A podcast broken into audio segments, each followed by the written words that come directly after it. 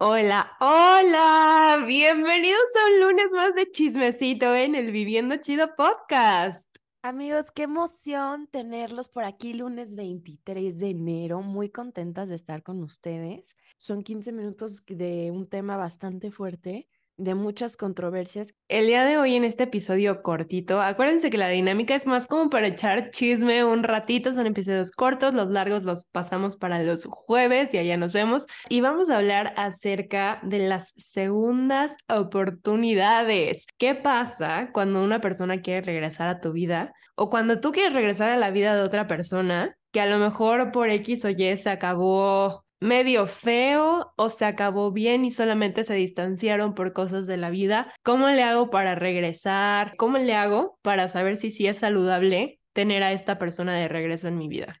Creo que yo sobre todo, lo primero que pongo sobre la balanza y lo pongo en la mesa es depende del caso y del daño causado previamente.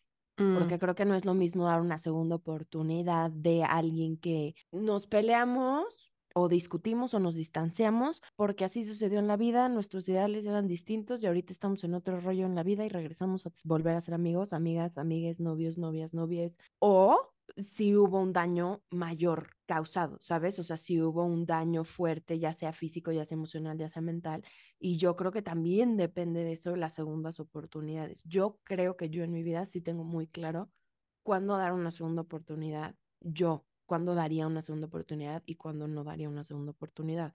Y ahora, con esto, dar una segunda oportunidad implica perdonar, sea uno y perdonar a la otra persona también, aunque no te lo hayan pedido muchas veces. ¿Qué opinas? Creo que tienes mucha razón, o sea, depende justo de cómo terminaron las cosas, de cómo acabó la relación. Creo que las cosas donde más se ponen en práctica estas segundas oportunidades es con la gente más cercana a ti, de la que usualmente no te puedes separar tan fácil, como un ejemplo la familia, tus papás, tus hermanos, que a veces es la gente que suele dañarnos un poquito más porque sabe en dónde darte, porque te conoce muy bien y a veces no es por mala onda, hay familias que sí, no lo voy a negar, pero hay muchas veces donde ofendemos por enojados sin siquiera pensar lo que estamos diciendo y después dices como, chin, dije esto. Y usualmente con la familia es con la gente con la que más damos segundas oportunidades porque no es tan fácil desprenderte de ellos. Ahora creo que al dar una segunda oportunidad, lo que yo consideraría primero es que tanto de una emoción no tan constructiva queda en mí. O sea, si yo todavía te sigo teniendo mucho enojo o mucho resentimiento por lo que me hiciste y yo no lo he logrado soltar, esta relación no va, no va a fluir porque yo te voy a hacer pagar lo que tú me hiciste. O sea, no estoy entrando porque quiero tener una relación contigo, sino más porque te la quiero cobrar.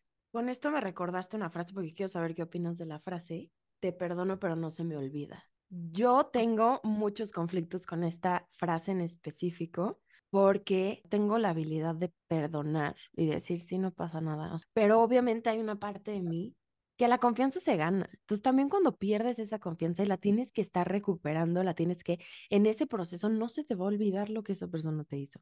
Entonces es como una especie extraña de, sí te perdono, pero no se me olvida, entonces no te he perdonado al 100. Entonces como que esta frase es súper controversial y la verdad es que yo hasta ahorita hoy en día no sabría cómo reaccionar.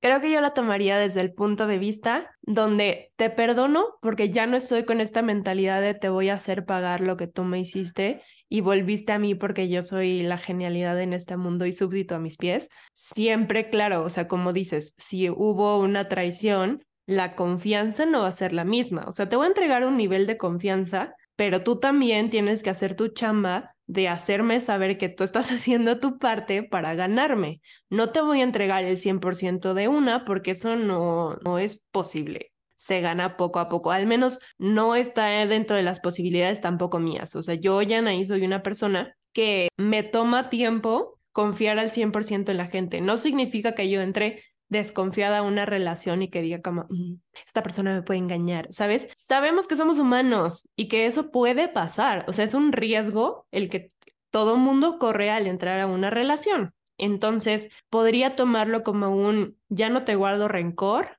y por eso te estoy perdonando y por esa cosa que ya me hiciste, como yo ya la trabajé, como yo ya la vi, yo ya la superé, ya aprendí lo que tenía que aprender, entonces no te guardo rencor y podemos empezar una relación porque hay una cosa que yo ya yo hago mucho y se las comparto mucho a mis amigas, ya lo hacen también ellas. Y es que yo cuando voy a tomar una decisión importante, hago una lista de pros y contras. Pros, todo lo bueno que me va a traer, todo lo que me puede, y del otro lado, todo lo que me puede representar un riesgo o todo lo que me puede representar una desestabilidad, como todo lo que podrías catalogar como malo, ¿no? Y dependiendo de la lista, no significa que si el contra tiene como 20 cosas y el pro tiene dos, entonces ya está mal, sino el peso que tú le das a cada cosa es muy diferente, ¿sabes? O sea, porque puede decir como es que dejaba la pasta de dientes en el piso, pero el pro es como es una persona que siempre está cuando lo necesito y es una persona que me sabe entender, que me sabe amar como yo quiero a ver. O sea, pasta de dientes contra alguien que te sabe amar, pues nada que ver, ¿sabes? Entonces creo que eso es algo también muy importante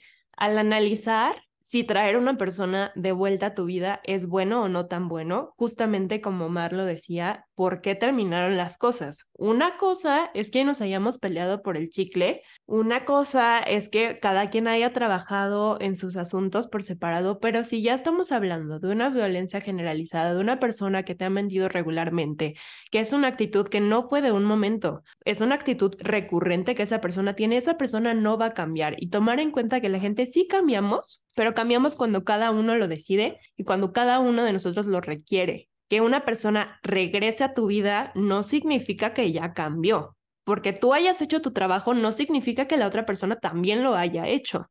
A veces las personas también regresan para probarnos a nosotros mismos que ya trabajamos nosotros y que somos capaces de decir que no a cierto tipo de relaciones. Sí, claro. Justo con eso, creo que algo que yo admiro mucho en las personas son las personas que piden perdón y las personas que piden una oportunidad. O sea, creo que realmente lo voy a decir así, sin filtro, se necesita un huevo y la mitad del otro para pedir perdón en, serio y para pedir una segunda oportunidad. Creo que en algunos casos todos lo hemos hecho, en otros casos nos lo han hecho y yo lo admiro mucho. O sea, de verdad es algo que requiere una valentía y un coraje muy fuerte el saber, estoy aquí para escuchar, para pedirte perdón y para que me digas en la cara lo que yo ya sé que la cagué, pero que me lo digas tú, ¿no? Y me veas a los ojos. Y con esto te quería yo hacer una pregunta. ¿Alguna vez has negado o te han negado una segunda oportunidad? Las dos me ha pasado. Yo he negado varias veces entrada a personas a mi vida y han sido dos, o sea, dos formas. Número uno, ya no entras a mi vida de plano nunca. o sea, muchas gracias, pero lo que hiciste sí estuvo suficientemente fuerte para mí como para ya no dejarte entrar otra vez y confiar en que a lo mejor tú haces tu proceso y te perdono y no me guardo rencores, pero no te quiero en mi vida. La otra, te negué la entrada por ciertos meses, por ciertos años, pero nos encontramos otra vez, reconectamos y digo, chance sí. Y entonces como que volvemos a crear una amistad o una relación, pero desde más años de experiencia y desde muchos más años de enfriamiento de la situación que pasó y ya eres otra persona. Entonces, no te puedo juzgar con los errores de la persona de hace seis años, porque a mí se me hace muy injusto hacer eso cuando la gente te está demostrando que sí hubo un cambio. Claro. Ahora, hacia mí, que si a mí me ha negado la entrada, sí. Y creo que, híjole, honestamente fue para mi mejor bien, en ese momento yo no lo veía y a mí me destrozó el alma como nadie en el mundo. Dejé a un lado todo lo que puede reprimirte, de ponerte lo más vulnerable frente a una persona y decir es que de verdad te quiero de regreso.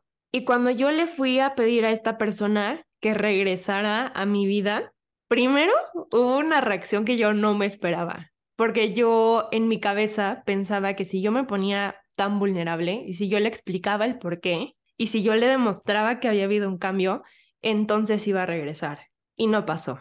No me dijo que no a la cara, sino nada más como que me daba largas. O sea, que hablamos tal día y hablamos tal día, hasta que yo solita me di cuenta, bueno, no solita, eso es mucho crédito, con mi psicóloga y gente que estaba alrededor de mí y con todas las preguntas que ya me estaba haciendo, me di cuenta que esta persona no estaba teniendo los huevos para decirme a la cara, no quiero, pero me lo estaba diciendo con su actitud me lo estaba diciendo con darme largas, me lo estaba diciendo con no darme una prioridad y ahí me tocó a mí entender que qué era lo que yo quería. Si honestamente quería regresar a la vida de alguien que claramente no me quería en su vida. Y me tocó tragármelo, me tocó reprimir las ganas de volver a tocar a la puerta y decir como, hola, soy yo otra vez, ¿Ya volvemos? No, porque además es un golpe muy fuerte a tu ego, porque además eso tiene que ver muchísimo con la historia que tú te cuentas en tu cabeza. Esto siempre lo platica la mismísima diosa Brené Brown. La historia que te cuentas tú en tu cabeza, o sea, es voy a pedir perdón y en vez de ir sin expectativas a decir, pues sí, me pueden decir que sí, me pueden decir que no es. Claro que sí, me va a perdonar, vamos a estar juntos de nuevo, vamos a ser los mejores amigos o vamos a ser la mejor pareja, vamos a hacer lo mejor todo y todo va a estar bien porque obvio me va a perdonar porque yo soy una gran persona y cuando te sacan de esa expectativa y te sacan de eso y de la historia que te llevabas contando en tu cabeza, es un golpe muy fuerte al ego. Es muy, muy fuerte. Justo a mí me pasó hace poquito que una persona con la que tuve un conflicto bastante fuerte me pidió perdón y me dijo, perdóname, por favor. Y yo también me tuve que agarrar uno y el otro porque quiero mucho a esta persona y de verdad significó muchas cosas muy fuertes en mi vida desde que yo era una niña hasta ahorita y quiero mucho a esta persona y siempre la voy a querer, pero le dije, sí te perdono, pero no es por ti, sino lo voy a hacer por mí, no te quiero en mi vida. Y estás perdonada, perdonada, perdonada. No te quiero en mi vida, ¿por qué? Porque ahorita el tenerte en mi vida me va a recordar muchas cosas, me va a hacer más mal que bien tenerte en mi vida. Y es bien fuerte también decir eso, o sea, requieres de mucha valentía también. O sea, yo me acuerdo que yo salí de esa plática, por un lado, con mucha paz, de decir, puta, por fin pude soltar eso, por fin pude perdonar, por fin pude hablarlo, y también con dolor, de decir, y me da mucha tristeza que a pesar de todo esto, no te quiero en mi vida ahorita no te quiero en mi vida, lo mejor será en otro momento. Y pesa y duele. El tener la fuerza para poder decir también un no quiero que entres a mi vida es pesado. Es pesado porque requiere mucho valor, así como requiere mucho valor ir a pedir perdón, ir a admitir lo que no hiciste bien, asumir tu responsabilidad, es pesado. Es muy pesado también del otro lado que se entienda un sí te perdono, pero ahorita no y requiere mucho respeto de ambas partes. Todo mundo entendemos que somos humanos, que todos cometemos errores y que a veces, dependiendo de las circunstancias, no sabemos cómo vamos a reaccionar. Entonces, el juzgar a otra persona es algo que todos tenemos que tomar conciencia al hacerlo, porque a lo mejor yo digo como, híjole, ¿cómo reaccionó Mariana de esa manera? Yo hubiera reaccionado de esta otra. Sí, claro, pero tú no estabas en ese problema, tú no estabas en esa situación tú no tenías el mismo estrés y ahorita lo estás viendo con una cabeza fría. A lo mejor también Mariana después dice como, chin, hubiera dicho esto o no hubiera dicho esto. Pero en el momento hacemos y decimos cosas de acuerdo como nos sentimos y qué tan trabajados estamos, qué tanto no, qué tanto estás consciente, qué tanto en peligro te sientes. Pero en el momento donde tú tomas ese poder para decir, esto sí es lo que quiero, esto no es lo que quiero y sostenerlo, porque una cosa es decirlo en papel y decir como, sí, estas son mis resoluciones y esto es lo que le voy a decir a la persona, pero de pronto llegas y es como, hola. Claro. Si te sirve ensayarlo frente al espejo, si te sirve hablarle a un amigo y decirle como, oye, ¿cómo ves? Yo he hecho eso. Cuando quiero que un mensaje sea muy claro, le marco a mis amigos y le digo, mira, te voy a leer este mensaje, yo quiero decir esto, dime tú si se entiende. Y ya luego me dicen como no te estás pasando de madre, cambia las palabras o me dicen como sí, sí se entiende. Y ya cuando llega la respuesta de la persona y a lo mejor no entendió exactamente todo, les mando la respuesta a mis amigos y le digo como qué onda, o sea, fui yo o fue él o fue ella. Y, y ya me dicen como no, mira, o sea, también cada quien tiene su límite para poder comunicar y aunque tú le estés dando la manzana verde en la cara, si la otra persona la quiere ver roja, pues ya tampoco puedes hacer mucho. Entonces, tener muy claro tu lista de pros y contras de por qué sí o por qué no. Tener muy claro que es una decisión que también la puedes cambiar día por día. Es como decidir amar a una persona o no, lo haces día con día. La decisión de tener a una persona en tu vida ahorita o no tenerla y decirle no, muchas gracias, ahorita no, puede ser permanente, de que diariamente decidas el no tenerlo o que eventualmente digas como, ¿qué pasa si sí? ¿Qué mm. pasa si ahora sí te quiero en mi vida? A ver, me puedo ir acercando poco a poco y no pasa algo. El que tú te trabajes a ti mismo, el que tú utilices todas estas herramientas de autoconocimiento y que te estés procurando y que te estés amando y que tengas todas estas herramientas para ti, claro que van a ser una gran herramienta a la hora de ir a pedir perdón y a la hora de que te pidan perdón y a la hora de construir nuevas relaciones. Creo que todo mundo o la mayoría, mayoría tenemos el derecho a una segunda oportunidad. No voy a decir que todos, porque yo sí creo que hay cosas que no merecen una segunda oportunidad. Yo también. Merecen explícitamente salirse de tu vida, pero eh, ya. Pero creo que en personas más conscientes sí merecemos a veces una segunda oportunidad. Y eso no quiere decir que la tengas que dar ya ahorita y que si no la das eres una mala persona. Honrar lo que tú necesitas es lo mejor que puedes hacer para ti. 100%. Y ya para cerrar, amigos, porque se nos está acabando los 15 minutos, quiero cerrar con tres cosas sumamente importantes. Justo lo que dijo Jan, no hay buenos y malos. Somos humanos en una escala de grises. Y a veces las decisiones que tomamos no fueron las correctas, pero las tomamos por algo y por eso aprendimos. Y no hay buenos ni malos en ninguna historia. Haz lo mejor para ti y tus circunstancias. Perdona, no perdona. Da una segunda oportunidad, no es una segunda oportunidad pero encima de todo y para cerrar, cuiden su corazón siempre. Y bueno, amigos, nos vemos en otro lunes de 15 eh, minutos con Mar y Jan. Los amamos con todo nuestro corazón. Muchísimas gracias por seguir escuchándonos. Este año viene con todo, muchísimas cosas buenas. Síganos en todas nuestras redes sociales. Estamos en Instagram como arroba viviendo chido podcast, en Twitter viviendo guion bajo chido, en TikTok y en Facebook también estamos como viviendo chido podcast. Mis redes sociales son arroba mariana.esqueda en Twitter, no, en TikTok y en Instagram y en Twitter arroba mar guion bajo esqueda. A mí me encuentran en Instagram como arroba Jan Lefman y en TikTok arroba by Jan Lefman. Gracias por regalarnos estos minutitos de su lunes, empezar el lunes con chismecito, siempre es bien rico. Nos vemos el jueves para un episodio más largo y nos vemos. Bye. Besos.